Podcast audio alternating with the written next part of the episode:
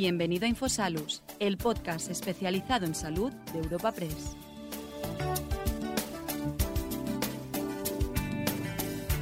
Comenzamos un nuevo capítulo de Infosalus, el podcast del portal sanitario de la agencia de noticias Europa Press. En esta entrega te ofrecemos un coloquio en colaboración con Cofares y Google Cloud bajo el título La importancia de la innovación y la economía del dato aplicado a la salud. Para este encuentro contamos con la participación de Eduardo Pastor Fernández, presidente del Consejo Rector de Cofares, e Isaac Hernández, Country Manager Google Cloud en España y Portugal. Presentando y moderando el evento podemos escuchar a la redactora jefa de Infosalus, Cristina Velázquez. Cofares, que es un agente estratégico dentro de la cadena de valor del medicamento, que contribuye a mejorar eh, la salud y la calidad de vida de las personas. Más allá de la excelencia operativa como distribuidora farmacéutica de gama completa, ofrece una propuesta integral de servicios diferenciales y soluciones personalizadas que abarcan a agentes sanitarios claves como son eh, la industria farmacéutica, hospitales, administraciones sanitaria eh, y que tienen mucho que ver con el tema que nos ocupa hoy, ¿no? ¿Es verdad? correcto. Cuéntanos un poco qué, cómo veis vosotros eh, la cultura del dato, el dato aplicado a salud. Bueno, en primer lugar agradecer, por supuesto, a Europa Press y al verme junto con Isaac, que es una de las personas pues, que en esta tecnología y dato pues es una de las personas que más entienden del tema. ¿no? Agradecer la oportunidad que nos dais de poder explicar un poco qué visión tenemos desde COFARES en cuanto a la tecnología y el dato. En COFARES entendemos que el dato y la tecnología pues, eh, son palancas fundamentales para el desarrollo de, la sociedad, tanto económica como socialmente.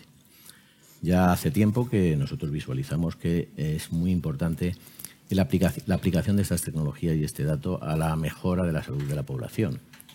Por eso desde COFARES, que somos una organización eh, socialmente pues, activa, eh, pues lo que hemos hecho es emplear muchos recursos eh, a lo largo de estos años para poder utilizar ese dato para una mejor mm, salud de los españoles.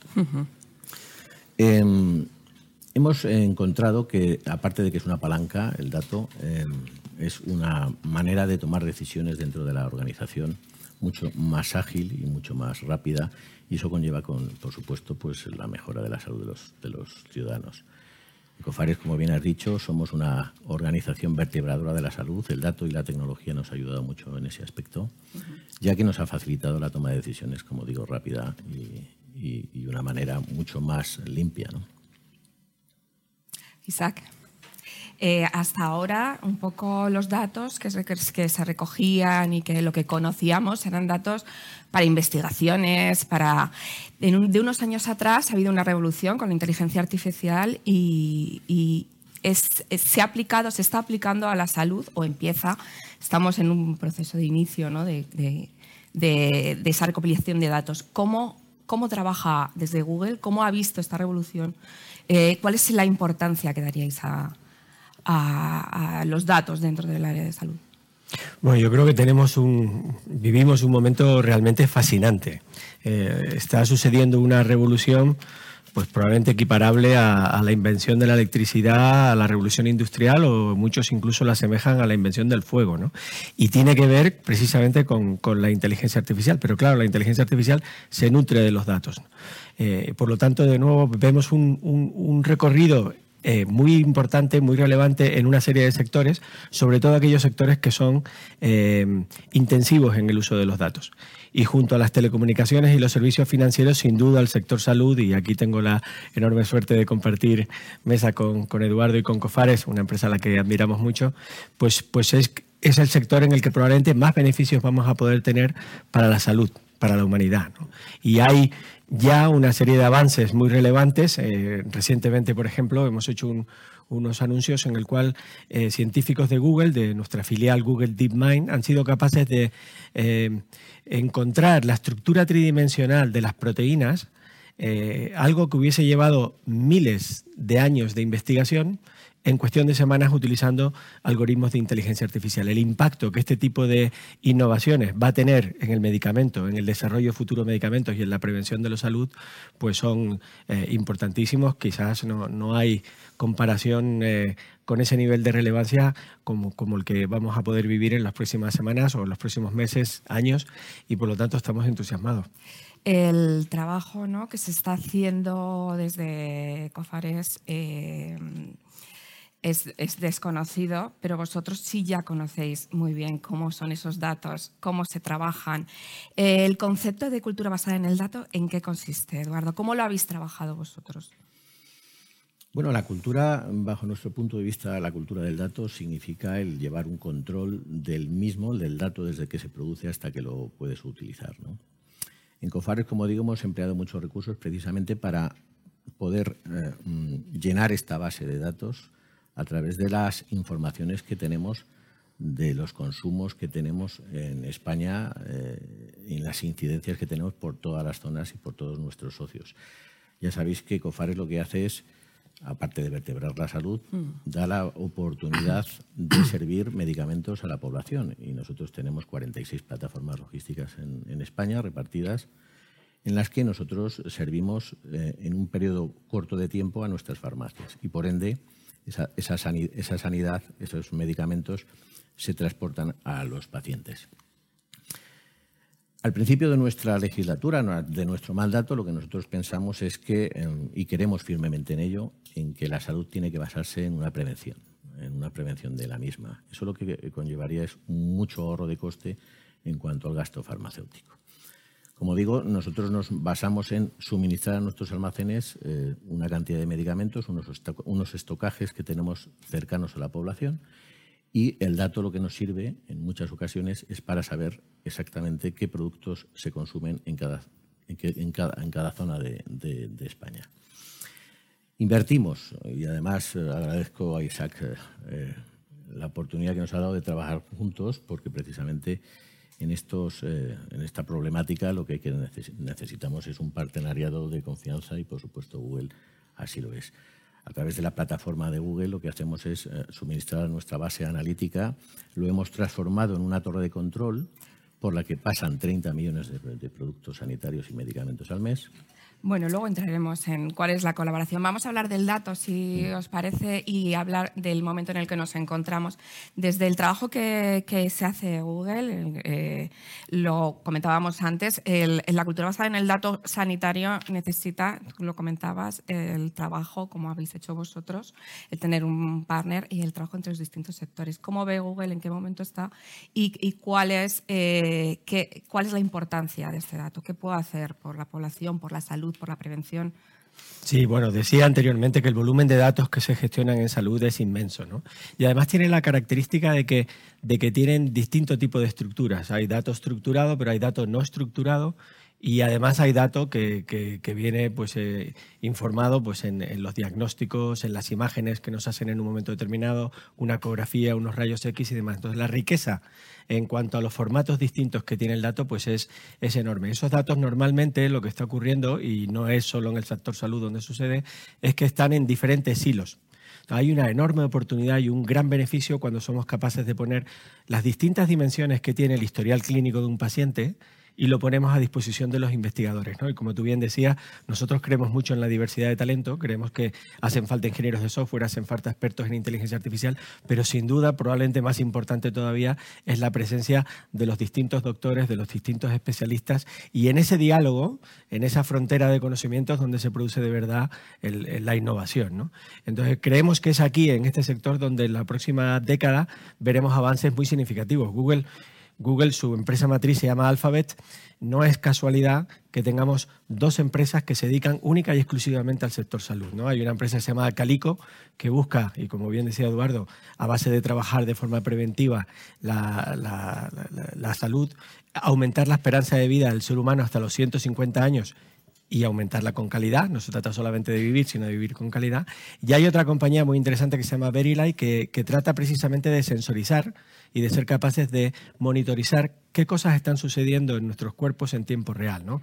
Uno piensa que, que, que estamos sanos hasta que te diagnostican una enfermedad Y no es así. En realidad es un continuo, ¿no? No es que estamos eh, completamente sanos nunca o completamente enfermos nunca. Y entonces, pues, cuanto antes seamos capaces de predecir eh, o de eh, identificar esos patrones que nos pueden llevar a un tratamiento eficaz de la enfermedad, pues mayores garantías, mayores posibilidades de éxito vamos a tener, ¿no? Y aquí la industria del medicamento pues, juega un papel primordial.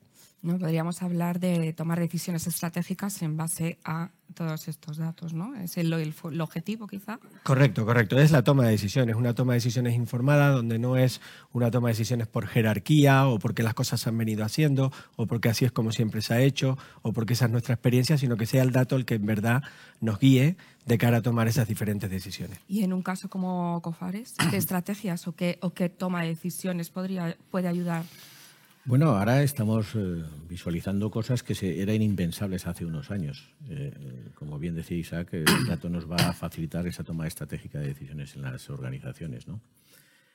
Ten en cuenta que hay que focalizar también que la cultura del dato no solamente significa que tuteles un poco desde que lo, desde que lo obtienes hasta que lo usas, sino que, hombre, también hay que, sobre todo en, en salud, hay que tener una, una normativa, unas leyes en las que, por ejemplo, COFARES se basa en los consentimientos informados. La propiedad de ese dato también es muy importante. ¿En qué manos está el, dato de salud? Eh, ¿En qué organización o qué, eh, empresa es eh, la que lo utiliza para, poder sacar fruto de ello? En Cofares, por ejemplo, nosotros obtenemos un grado de información en dato casi de 5.800 mm, terabytes. Eso lo metemos en la torre de control que como digo, luego si quieres sí, eh, abundamos en ello. Pero bueno, lo que nos hace es facilitarnos enormemente la toma de decisiones eh, en momentos concretos y además en momentos rápidos, que es lo que realmente lo que te hace es que la empresa pueda eh, prosperar por un camino o por el otro. Ten en cuenta que antiguamente la toma de decisiones en organizaciones de salud en muchas ocasiones eran pues con información casi incluso caduca, ¿no? Porque la información que nos llegaba a los órganos de decisión pues, pues era con tiempo, con tiempo pasado.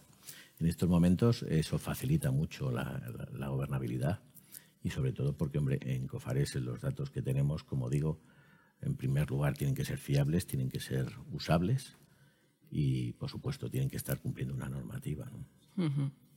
El trabajo con la inmediatez del dato no, siempre debe ser muy no es fácil, ¿no? En el caso de en el caso del desarrollo en el sector sanitario, ¿en qué punto por conocer un poco más allá ¿no? de Google o de Cofaris, ¿en qué punto se encuentra? ¿Cómo estáis viendo vosotros ese desarrollo de la cultura del dato en este momento en España? ¿no? ¿Cómo, lo veis?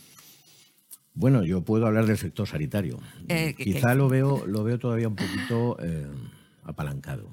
Nosotros en COFARES hemos tomado decisiones que quizá a lo mejor hayan sido un poquito disruptivas. Somos una de las organizaciones dentro del sector sanitario que hemos tomado decisiones en cuanto al tratamiento del dato más rápidas. Hemos creído en ello, hemos colaborado con empresas y con organizaciones que nos pueden ayudar en ello y con un solo objetivo, que es la mejora de la salud, ya que COFARES es una organización que se dedica a, repartir salud y a mejorar la salud de los españoles. Isaac, ¿cómo se encuentra? Viendo un poco el panorama general en el sector sanitario siempre y eh, a nivel nacional o, en comparativa con, países de nuestro entorno. Sí, yo creo que el potencial se, se, ve, se ve y se ve muy claro y estos ejemplos que están sucediendo realmente innovadores eh, están poniendo de manifiesto la necesidad de acelerar en ese camino. ¿no? Yo creo que Cofares efectivamente está en punta de lanza con su concepto de torre de control, que nos gusta mucho, ¿no? y, y, y, que en realidad lo que hace es poner al dato en el centro de todo. ¿no? Hay mucho recorrido, porque claro, no se trata solo de integrar todo el data que hay dentro de una entidad del sector sanitario, sino de ver cómo ese data se enriquece a través de, otras fuentes de datos de tipo abierto que puedan existir o de datos de terceras partes. ¿no? Y es en esa riqueza, en ese volumen de datos agregado, donde de verdad se pueden producir más elementos de innovación. Eh, yo os quiero poner un ejemplo que a mí siempre me ha parecido muy, muy bonito y es Google lleva ya cinco o seis años trabajando en, la utilización de inteligencia artificial para el diagnóstico de la retinopatía diabética. El concepto es muy sencillo, se coge la imagen de una, de una retina y a base de entrenamiento por inteligencia artificial somos capaces de ver con una imagen si ese paciente está enfermo o no de retinopatía diabética. y nos dimos la oportunidad de inyectar más datos. ¿no? Y entonces, en un momento determinado, ya no solo éramos capaces de, viendo la retina, identificar si el paciente estaba enfermo o no estaba enfermo, sino que, curiosidades, nos dimos cuenta de que mirando la retina ya éramos capaces de identificar el sexo de la persona. Bueno, quizás esto no tiene mucho valor, pero era curioso mirar un ojo ¿no? y ser capaces de identificar si hablamos de un hombre o hablamos de una mujer. Con más datos fuimos capaces de identificar la edad de la persona si se trata de un paciente joven, si se trata de un paciente de mediana edad o similares. Y lo más interesante y donde se produjo quizás la magia fue cuando nos dimos cuenta de que a base de inyectar más información de los historiales clínicos de los pacientes de los cuales estábamos exponiendo o, analizando la retina, éramos capaces de ver propensión a enfermedades de tipo cardiovascular mirando la retina del ojo. Y eso sí que es muy interesante porque en general, claro, el ojo, la retina, pues, pues parece que sea el espectro de aplicación del, del, oculista, del oftalmólogo, ¿no? Y no tanto del cardiólogo. Entonces, de nuevo, la inteligencia artificial y el uso de datos en ese sentido no tiene prejuicio. Y es ese volumen de datos el que nos ha permitido pues, empezar a explorar otro, otros caminos. Esto no deja de ser sino el, el, principio. ¿no? Tengo un compañero que siempre dice que cuando te compras un coche, el coche viene con 400 sensores.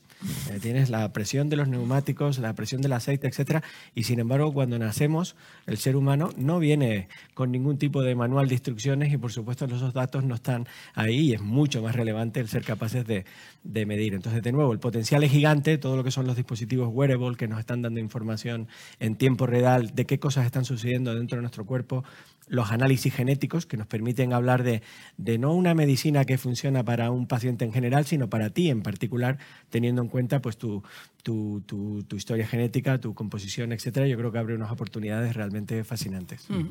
En el caso de Cofares también, ¿no? con la torre, ahora tiene, en la pandemia hay muchísimos ejemplos de lo que os ha pasado eh, para predecir exactamente cómo era el comportamiento de la población. ¿no? Correcto. Eh, nosotros tuvimos un caso, a modo de ejemplo también, justo a principios de la pandemia, sería enero del año 2020. Detectamos, gracias a la obtención de esos datos y de analizar esos datos, que se estaban consumiendo mascarillas en España en una zona concreta y además en una zona concreta de Madrid en la que la población asiática era, era mayor. ¿Eso qué es lo que nos provocó? Pues gracias a esa información tuvimos la oportunidad de reaccionar de reaccionar en cuanto a el saber que tendríamos que proveer de mascarillas.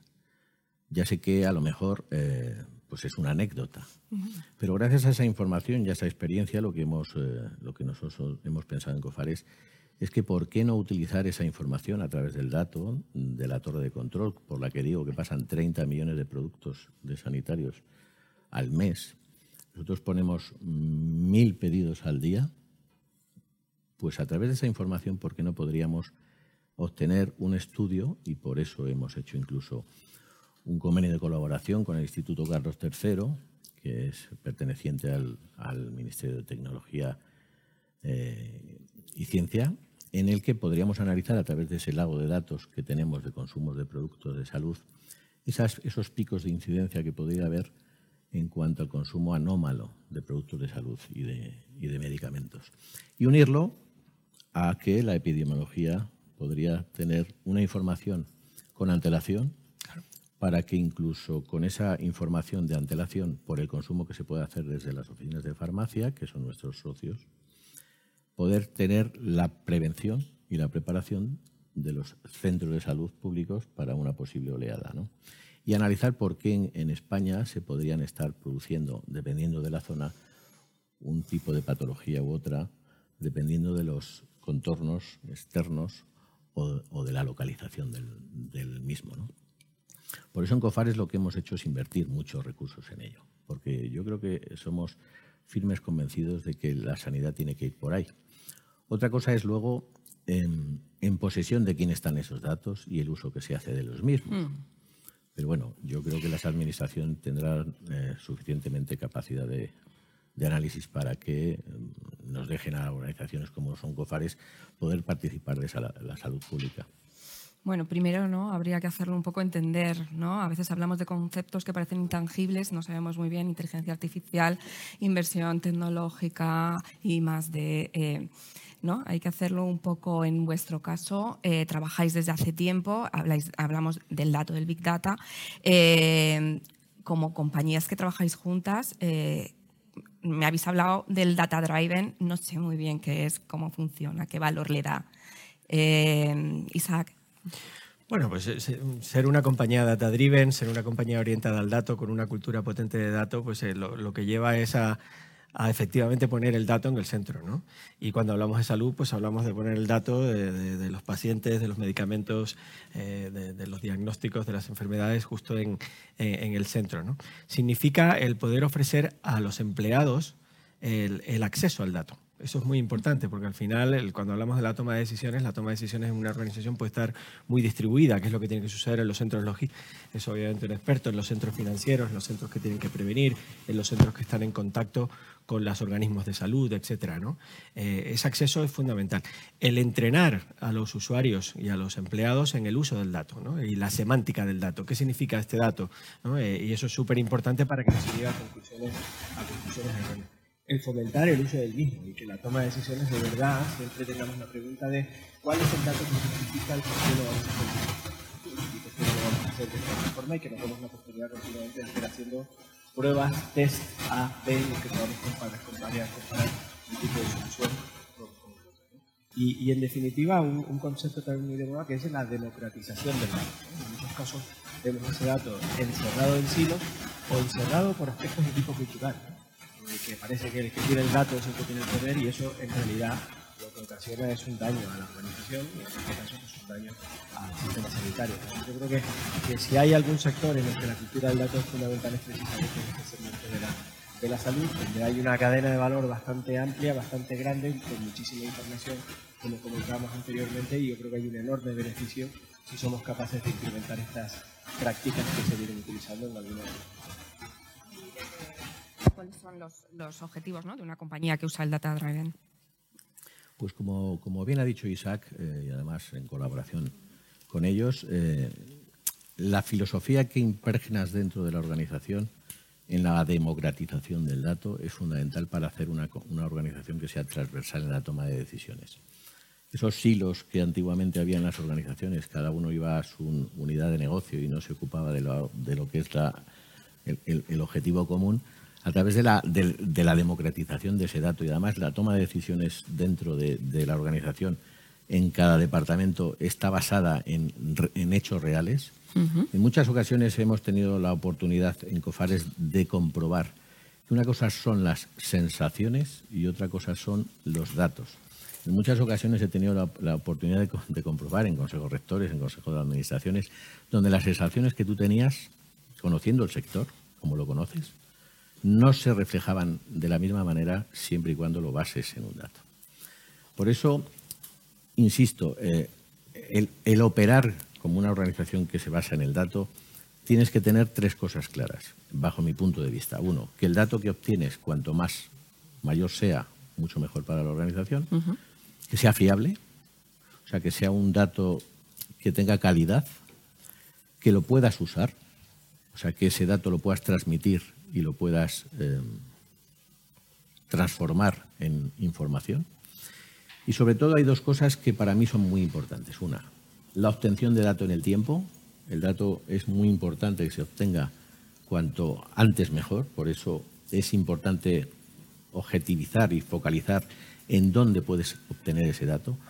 Y luego, por supuesto, contar, contar equipos, contar equipos, porque el dato, el dato en sí mm, no tiene valor si no tienes en la organización un equipo multidisciplinar. Basado en muchas opiniones, en, muchas, en muchos sectores, en los que te puedan transformar ese dato en información. Y sobre todo interpretación, porque el dato en sí puede haber un lago de datos como, como te digo que tenemos en Cofares, 5.800 terabytes. Si no tenemos a gente y equipos que lo puedas, que lo puedas interpretar, pues el dato no tiene, no tiene un objetivo final. No tiene valor. No, tendría, valor. Será mi, mi, siguiente pregunta para los dos, que cómo se manejaban esa cantidad de, datos que se generan en el sector salud. Bueno, yo creo que la has contestado perfectamente. sí, bueno, yo, yo, creo que efectivamente eh, quizás resaltar las prácticas que tiene en marcha eh, COFARES con su torre de control. Yo creo que mm, hay aspectos que no son tecnológicos que tienen que ver con ese gobierno del dato, con asegurarnos el, que el, dato se utiliza de forma correcta, se utiliza el dato correcto en el momento correcto por las personas correctas, de tal forma que la democratización del dato no tiene que competir con, la privacidad y los estrictos controles que tienen que existir alrededor de, del dato. ¿no? Eso por un lado. Segundo, yo creo que en data es eh, probablemente el área en el que el uso de tecnologías basadas en la nube, tecnologías de tipo cloud, es más obvio. ¿Por qué? Pues también por el acceso a tiempo real que comentaba también Eduardo, ¿no? en el sentido de que seas capaz de, de, ingestar el dato en el momento correcto, en el momento preciso en el que se produce y desde ese mismo momento ponerlo a disposición de la organización para la toma de, de decisiones por los volúmenes de datos que se están gestionando. Y de nuevo ya no hablamos solo de texto, de pedidos, sino que hablamos de esas imágenes, de esos diagnósticos, de, mucho texto que está escrito cuando dialogamos y hablamos con un doctor alrededor de qué es lo que sentimos, qué es lo que nos pasa, etcétera. Y hay un montón de matices eh, que no son un número y que sin embargo son súper relevantes de cara a poder en un momento determinado interpretar correctamente la información. Y luego también por, por, el, por, los picos de uso de la información. ¿no? Cuando tú estás entrenando un modelo con inteligencia artificial, en ese momento necesitas unas capacidades de computación muy grandes y sin embargo hay otros momentos en lo único que estás haciendo es haciendo uso de esos modelos y tus necesidades de cómputo son más pequeñas. ¿no? Entonces, modelos como el de la nube, que te ofrecen eh, cantidades infinitas de computación en un modelo de pago por uso para que tú puedas hacer frente a esos picos, a esos usos de una forma eficiente y subir o bajar tus consumos de, tecnología de forma dinámica según el negocio lo necesita, pues están imperando. Entonces es un área, el, uso de la nube dentro del, data es, es lo que está permitiendo gestionar volúmenes muy grandes con alta precisión. ¿Tener más datos es, tener una información mejor? Hombre, bajo mi punto de vista, sin duda. sin duda, cuanto más dato tengas, más eh, información tienes y mejores decisiones puedes tomar. Ahora, insisto, no solamente tiene que ser una cantidad o sea, cuantitativa del dato, sino cualitativa. Eh, eso es muy importante. Por eso, a través de Google, nosotros lo que hacemos es suministrar nuestra base analítica de información correcta, información válida, calidad, se analiza, se transmite a la torre de control y a través de la toma de decisiones que se puedan tomar dando a un botoncito, pues la verdad es que eh, los que en estos momentos ocupamos cargos de gestión dentro de la organización, para nosotros es mucho más fácil tomar decisiones. No digo que sea fácil en el sentido de, responsabilidad, sino fácil en, en, que cuando tienes información rápida, verídica y, con calidad, pues es más sencillo poder tomar ciertos riesgos, ser más disruptivos. En COFARES em, no, solo, no solo la cultura del dato y la tecnología es herramientas de software.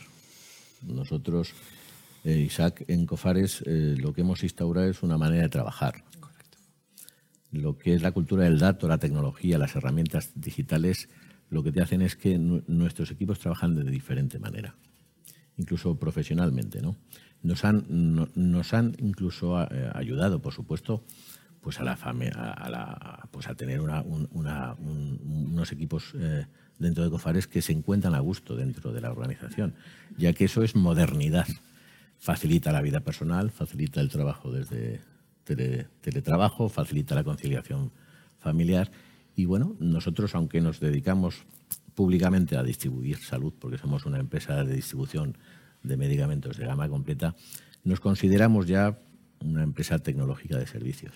Porque todos estos datos, toda esta manera de trabajar que tiene Cofares ahora, lo que nos ayuda es precisamente a trasladar a nuestras farmacias, a nuestros socios de Cofares e incluso a otros clientes, como son administraciones, laboratorios u hospitales, esa información o facilitar a nuestros partners eh, que su trabajo también sea mucho más sencillo, ya que esta información también es trasladada hacia nuestros clientes y, esto, por supuesto, a nuestros socios, de, para darles mucha más competencia en cuanto a la atención a los pacientes a través de sus oficinas de farmacia.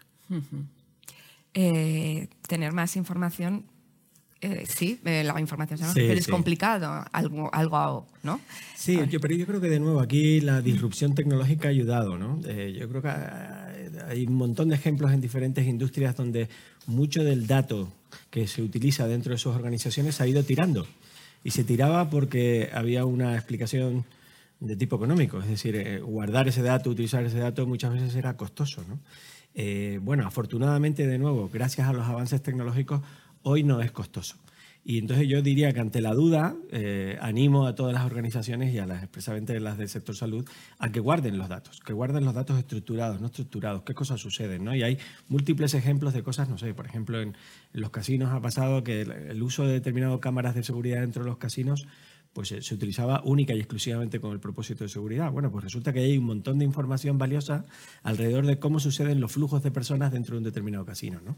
Pues en el sector salud pasa exactamente igual. Información que aparentemente puede no tener valor en manos de algoritmos de inteligencia artificial, cruzándola convenientemente con otro tipo de información, puede aportar esa diferenciación que necesitan las empresas para, para tener éxito y diferenciarse de las demás. ¿no?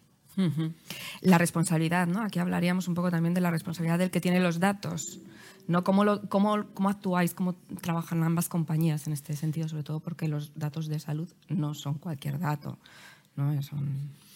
Bueno, ya lo hemos comentado un poco, ¿no?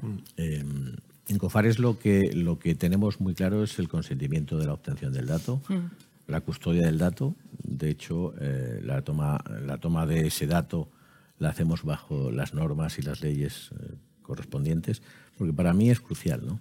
Sobre todo en manos de quién puede caer ese dato y qué uso van a hacer de él. Ya sé que en sanidad es un poco complicado todo esto, pero tampoco se pueden, como dicen por ahí, poner puertas al campo. Eh, la evolución de la sociedad va a ir a, a, a, partir de las herramientas digitales y, por supuesto, estoy seguro que además eso nos va a ayudar. Insisto, en Cofares eh, nos lo tomamos muy en serio, el trabajo con el dato. Es una unidad, mm, como dijéramos, de negocio muy nueva para nosotros. Sinceramente, hace cuatro años no estábamos trabajando de la misma manera. Para, no, para nosotros es algo novedoso también. Es un terreno que estamos pues, eh, investigando y como en todo, pues eh, lo mejor que, bajo mi punto de vista, desde mi responsabilidad como presidente de la organización, lo que tengo que hacer es asegurar precisamente que todo este trabajo esté custodiado y tutelado por, por, eh, equipos jurídicos eh, que, representan pues, una seguridad eh, a, todo el que toma decisiones sobre ello. ¿no? Sí, bueno, yo creo que es eso, ¿no? Es una combinación de prácticas donde, de nuevo, yo creo que COFARES está en, lo mejor desde un punto de vista del, uso más avanzado en ese sentido, teniendo en cuenta la criticidad de los datos, ¿no? El sector salud junto con el sector financiero son entornos altamente regulados. Y luego en los aspectos tecnológicos, pues contar con todas las certificaciones y con todos los, los cuños eh, que te garantizan el poder eh, operar de forma correcta. ¿no? En el caso de las tecnologías que estamos utilizando con COFARES, pues son tecnologías certificadas con el Esquema Nacional de Seguridad a nivel alto, el máximo nivel de certificación, y operando también pues, con, con, con las últimas eh, tendencias en lo que se refiere a soberanía digital, ¿no? uh -huh. garantizando siempre la protección del dato, el cumplimiento de cualquier tipo de normativa europea de carácter general y de carácter particular. ¿no? El uso de nuevo de este tipo de tecnologías permite a las compañías hacer frente a los reglamentos de protección de datos de una forma mucho más, mucho más eficaz y a los usuarios finales saber que ese dato se está utilizando de la forma correcta en beneficio de la salud y del paciente. Eh, la relación que tenéis eh, desde Cofares y Google viene de, de, lejos, ¿no? Se puede decir que que prácticamente fue una relación pionera para acercar las tecnologías a las farmacias en un momento en el que prácticamente no se usaba. Ahora, eh, Eduardo, has comentado, hace que, en, estos cuatro años habéis dado un, un, salto. Me gustaría saber un poco cómo es esa relación, cuál es, en qué consiste vuestra colaboración, qué tecnologías usáis, eh, de qué manera trabajáis eh, conjuntamente para, para ir avanzando y sobre todo por qué ponemos tanto hincapié en estos cuatro años que ha pasado, ¿no?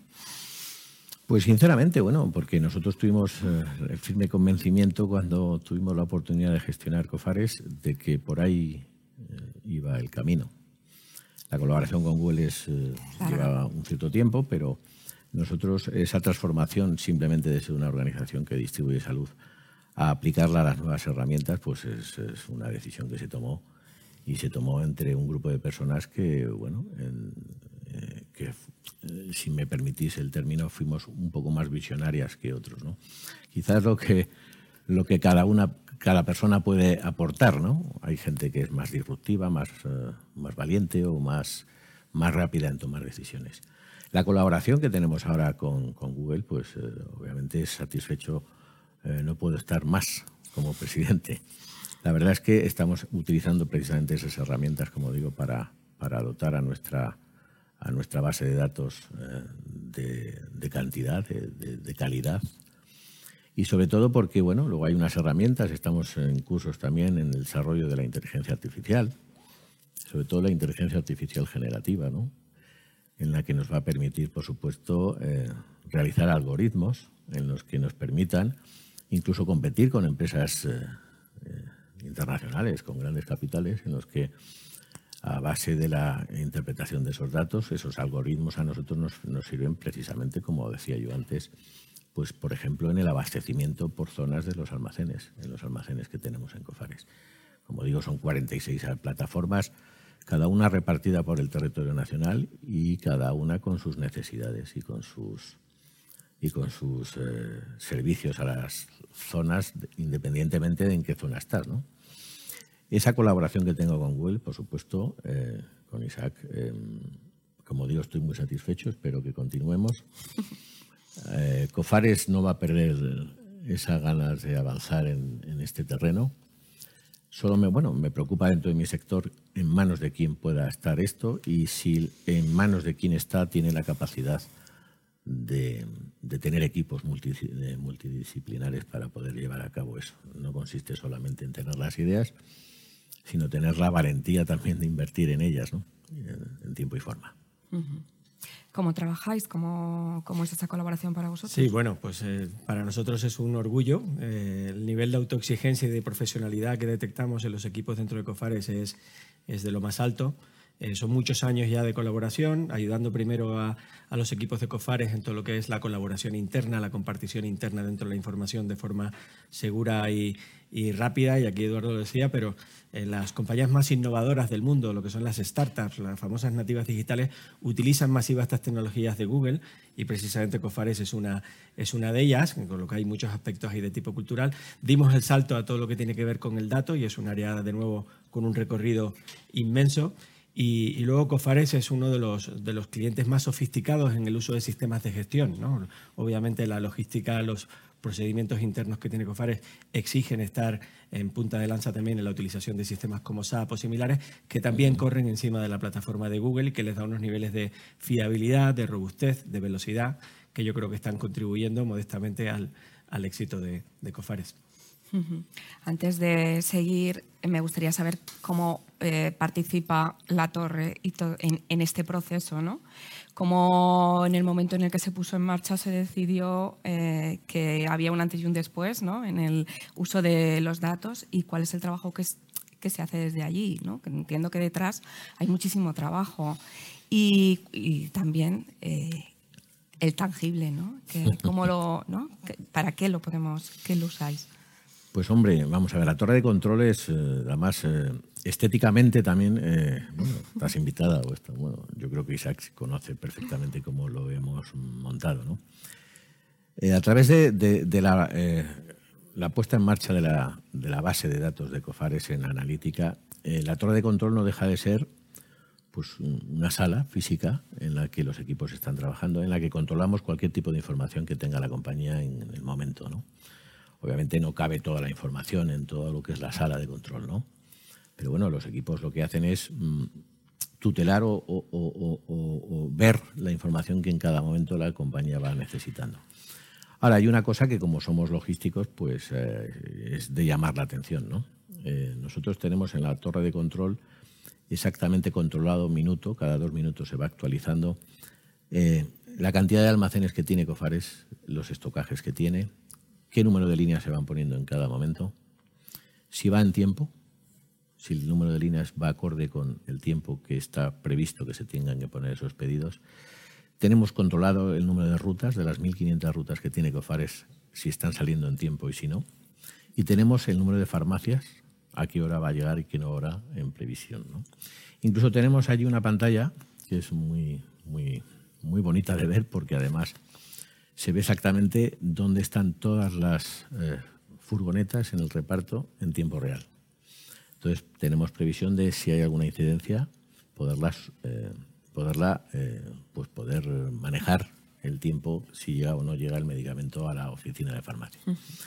Ten en cuenta que Cofares tiene 80 años, este año cumplimos 80 años. Esto es la labor mm, del know-how que dicen farmacéutico. Esto lo han hecho farmacéuticos por farmacéuticos, porque nuestra misión es dar servicio a nuestros socios, socios y clientes, como digo, administraciones, laboratorios y, y hospitales. Pero nuestra labor, nuestra labor diaria exactamente es repartir, como digo, productos de salud lo más cercanos a la población y para eso pues eh, la pandemia nos ha, nos ha ayudado mucho en el sentido de que quizá estábamos preparados con suficientemente antelación para poder dar eh, cobertura a todos los problemas de logística de medicamento que se, que se produjo en la pandemia. De hecho, creo que somos conscientes todos de que no hubo ningún problema en el reparto de medicamentos. Eso es, eso es una labor entre la industria farmacéutica, la distribución y las oficinas de farmacia. Y eso es a, través de haber emprendido este camino con antelación. Y gracias a Dios, pues bueno, tuvimos, no el acierto, porque tampoco hay que, es cuestión de acierto, es la valentía de, emprender un camino. Un camino que yo creo que es de éxito y que, y que es, está inexplorado todavía y que estoy seguro que en el futuro esto va a traer muchas consecuencias favorables para la salud de los españoles. Hemos hablado mucho del trabajo que estáis haciendo, pero hablamos poco de cómo se me, o hemos hablado quizá menos de cómo se ha materializado en el paciente, ¿no? Cómo estas herramientas pueden ayudar y cómo eh, en, este, sobre todo en el vuestro, en la distribución o de la farmacia, eh, cómo puede ayudar al paciente. Bueno, nuestra, perdón, pero nuestra, nuestra misión y nuestra obligación es dispensar medicamentos a través de nuestros socios. estas herramientas están sirviendo para que los estocajes y las demandas nos tenemos que adelantar a ella. Entonces nosotros, como te digo, tenemos previsto eh, por medio de algoritmos y de datos que los almacenes de COFARES, dependiendo de la zona geográfica que tengan, tengan un abastecimiento de una molécula o de otra. Esto por parte de la distribución, pero luego hemos implementado otro tipo de herramientas que dan servicio a nuestros socios, que es los que transmiten al paciente todos los eh, beneficios que puedan dar en cuanto a la atención farmacéutica, que realmente es la farmacia y el farmacéutico el protagonista, el protagonista de todo esto. Nosotros, a través de esta, de esta tecnología, lo que hacemos es mejorar el servicio que puedan dar nuestros socios y nuestras oficinas de farmacia hacia sus pacientes, que es el objetivo, el objetivo final, ¿no? Y Eduardo, quizás por, la modestia que le caracteriza, pero yo creo que nos hemos acostumbrado a un nivel de servicio que no es para nada habitual. Es decir, no existen otros países en los cuales los ciudadanos, los pacientes, tengan acceso a que si un medicamento no está por la mañana, lo tienes al, cabo de unas horas eh, distribuido en, el punto en el que te conviene y, eso no es casualidad. Hay un montón de tecnología que luego se, se traduce en esta sencillez o disponibilidad eh, con mucha inmediatez y que, que, es algo que, de nuevo, yo creo que hay que felicitar a Cofares y felicitarnos todos como usuarios del sistema porque, porque no es el estándar habitual, no es la forma en la que se opera en otra serie de países, con lo que yo creo que aquí en España tenemos que sentirnos muy orgullosos de contar con, con empresas así. Bueno, si me permites, particularmente eh, nosotros en los últimos cuatro años, cinco años, hemos abierto cinco almacenes. ¿Por qué hemos abierto cinco almacenes con la inversión que supone? Pues porque nosotros eh, creemos que cuanto más cerca esté el medicamento de la población, pues mucho mejor. Y esto nos ha servido precisamente el dato y la tecnología para analizar que la apertura de cada almacén, dependiendo de la tipología de almacén por zonas, significa que en cualquier conflicto o cualquier incidencia climatológica, cualquier guerra, cualquier cosa, lo primero que se puede romper es la cadena logística. Entonces, tendríamos un serio problema en, un país si no tenemos los eh, medicamentos cercanos a la población. Por eso Cofares apostó por la apertura de almacenes a través de, basándose en el dato y en la tecnología, cuándo era necesario, dónde es necesario, qué tipología de almacén y qué cercano a qué población. Nosotros nos fijamos en un objetivo que era el acercar a menos de una hora los medicamentos de nuestros socios, el plan mm, logístico director ya está concluido. Hemos abierto en los últimos cinco años cinco almacenes, Motril, Linares, vamos a abrir Honda, vamos a abrir eh, Tarragona y hemos abierto en, en Orense. Cofares en estos momentos tiene todo el territorio nacional, incluidas las Islas Canarias y las Islas Baleares, almacén, con un número de referencia suficiente para dar eh, abastecer a nuestras farmacias.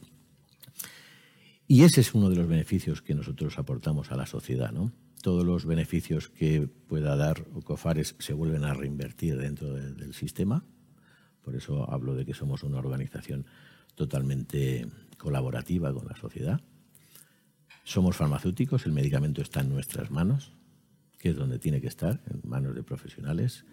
Custodiamos la cadena desde que se produce hasta que se dispensa y aseguramos a la sociedad que el, producto que recibe como medicamento en sus manos a través de nuestros socios, de las farmacias, tiene, cumple con unas BPDs, con, y todo eso es tecnología y digitalización.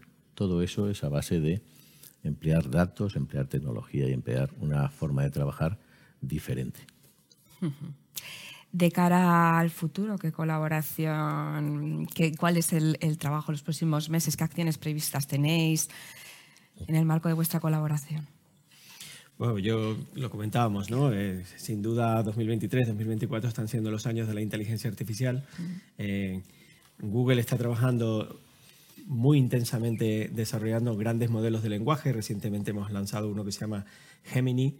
Eh, y, hay dos variantes de estos modelos de lenguaje que hemos priorizado. Uno tiene que ver con ciberseguridad, el otro tiene que ver precisamente con salud.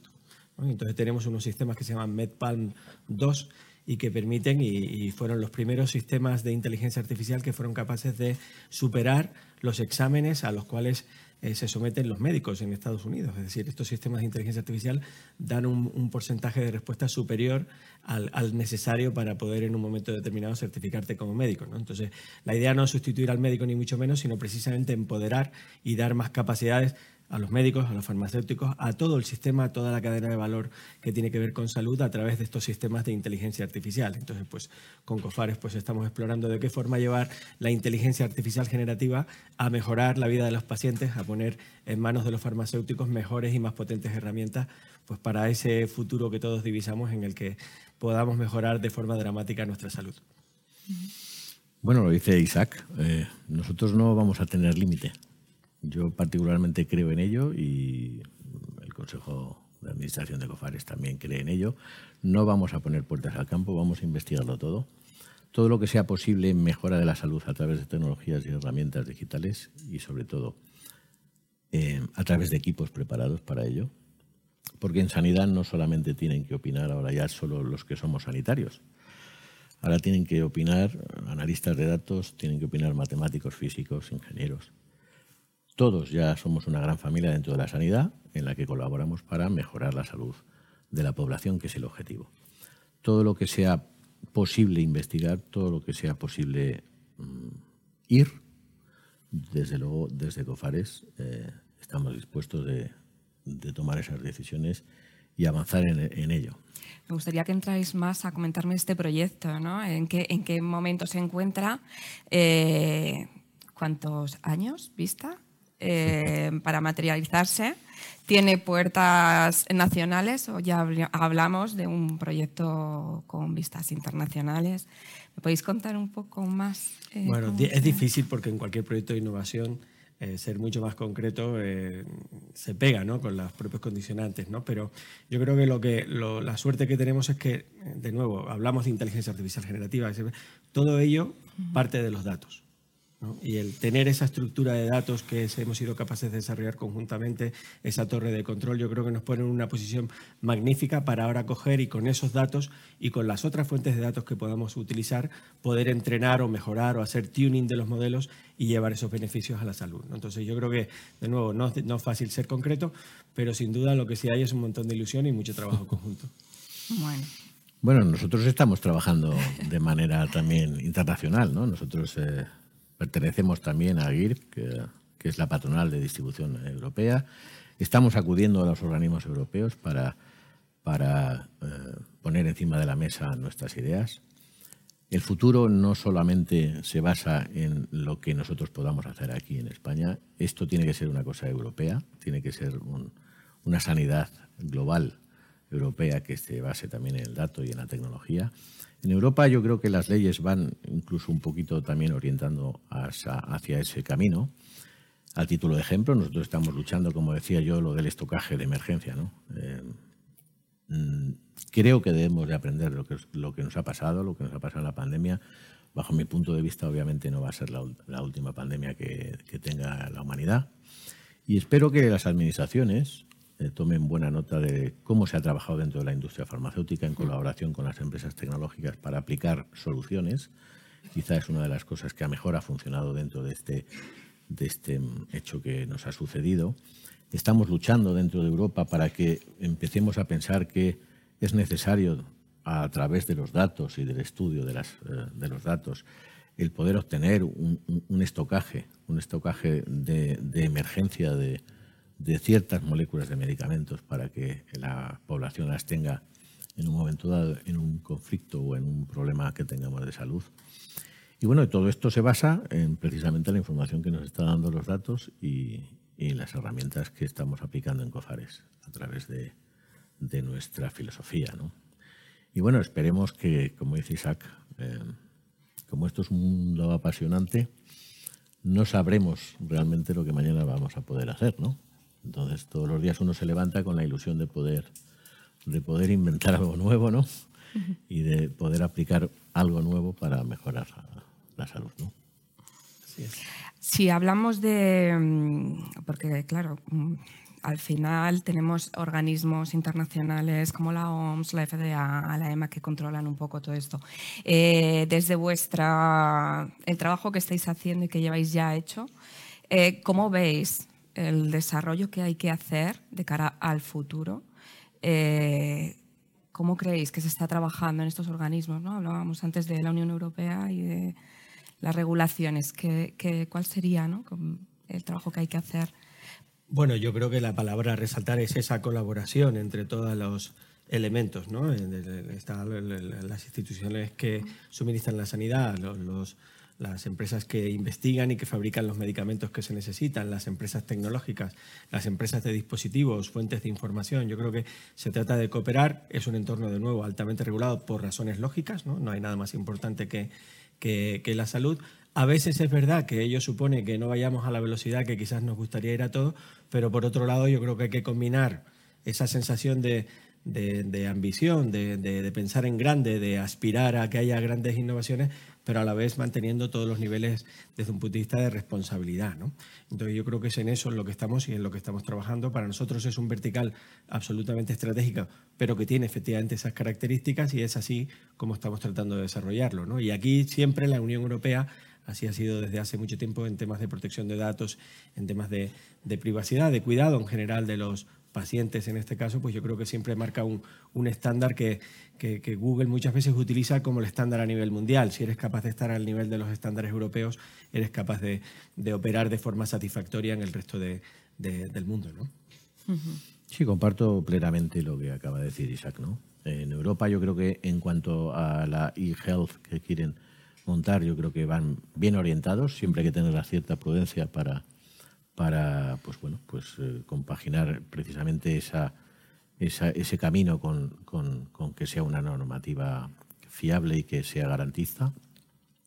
Y bueno, y nosotros, como te digo, estamos colaborando. Eh, en España seguramente seamos pioneros, pero bueno, espero que dentro del sector y que, como digo, las administraciones se dan cuenta que los esfuerzos que se están haciendo en este campo son muy útiles para, para el beneficio de la población. De hecho, bueno, ciencia, tecnología y el Ministerio de Sanidad, bajo mi punto de vista, tendrían que estar pues bastante, bastante correlacionados en cuanto al sector salud. Y yo creo que, bueno, que, esperemos que las administraciones, aunque en salud están las competencias derivadas a las comunidades autónomas, también se den cuenta. ¿no? Nosotros, desde COFARES, lo que hacemos es contar nuestro libro. yo acudo a las administraciones a contarles lo que somos capaces de aportar. Y bueno, luego, pues eh, en algunos casos tenemos eh, cierto éxito y en otros no tanto. Pero bueno, no me quejo de ello. Nosotros seguiremos trabajando eh, en ese sentido para que mm, dar a entender a las administraciones que, que esto es bueno y que, y que, la población se lo va a agradecer en el futuro. Hmm. Si os parece, cerramos con una pregunta a modo de conclusión ¿no? en el encuentro. Eh, ¿Por qué es importante que empresas como Cofares y Google apuesten por la cultura del dato? Bueno, lo comentaba antes con, Isaac antes de empezar este coloquio. Eh, hoy en día ninguna organización, ninguna empresa que quiera hacer ningún tipo de, avance lo puede hacer en soledad, en solitario. De hecho, eh, lo que hablábamos, el partenariado entre grandes compañías tiene que ser fundamental. ¿Por qué? Porque cada uno aporta el granito de arena del que tiene conocimiento. COFARES eh, prácticamente todos los proyectos que realiza y que va a realizar, entiendo, eh, será en colaboración con, empresas, eh, por supuesto, punteras y que nos puedan ayudar a llevar a cabo nuestros proyectos. En este caso, qué mejor partner que puedo tener que es Google, ¿no? Para nosotros es un orgullo y un placer trabajar con vosotros. Os lo digo sinceramente, además agradeceros vuestra colaboración porque nos hacéis mejorar y, todo lo que es mejorar, pues en la vida es lo más bonito, ¿no? Agradecerte en el nombre de Cofares eh, esa colaboración, en nombre de los socios de Cofares, que están seguramente ávidos de mejorar en su labor profesional y, por supuesto, que las herramientas y la, y la obtención de, de la información que podamos aportar para hacer algo mejor, pues, pues contar con nosotros. Bueno, yo por mi lado suscribir la ilusión y el orgullo que es para Google el poder trabajar conjuntamente con Cofares. Es difícil pensar en una organización y en los socios de Cofares que, hayan puesto al paciente realmente en el centro. ¿no? Y yo creo que de eso va esto, ¿no? va, de, va de acercar el, propósito final, esa misión que va de, mejorar la salud. Y, decías, Cristina, pues, eh, el dato, bueno, pues es que el dato va a ser eh, el elemento fundamental para que todos esos avances impulsados por inteligencia artificial acaben llegando al paciente y nos acaben llegando a todos, porque todos, tarde o temprano, en algún momento determinado, nosotros somos pacientes, a mejorar nuestra salud en los próximos años. Bueno, pues si os parece, nos quedamos con esto. Os agradezco muchísimo que nos hayáis intentado hacer entender algo tan complicado, algo que va a ser una realidad, que va a ser muy útil para la salud, que va a ser muy útil para el paciente. Eh, os quiero dar las gracias. Muchas gracias, Eduardo. Gracias. Muchas gracias a ti. Y nada, hasta la próxima. Muy bien, muchas gracias. gracias. gracias. Despedimos esta entrega de Infosalus, el portal sanitario de la agencia de noticias Europa Press, invitando a todos nuestros oyentes a descubrir el resto de episodios de este programa, así como los distintos podcasts de nuestra red a través de europapress.es barra podcast. Recuerda que puedes encontrar todos ellos en las principales plataformas de podcasting.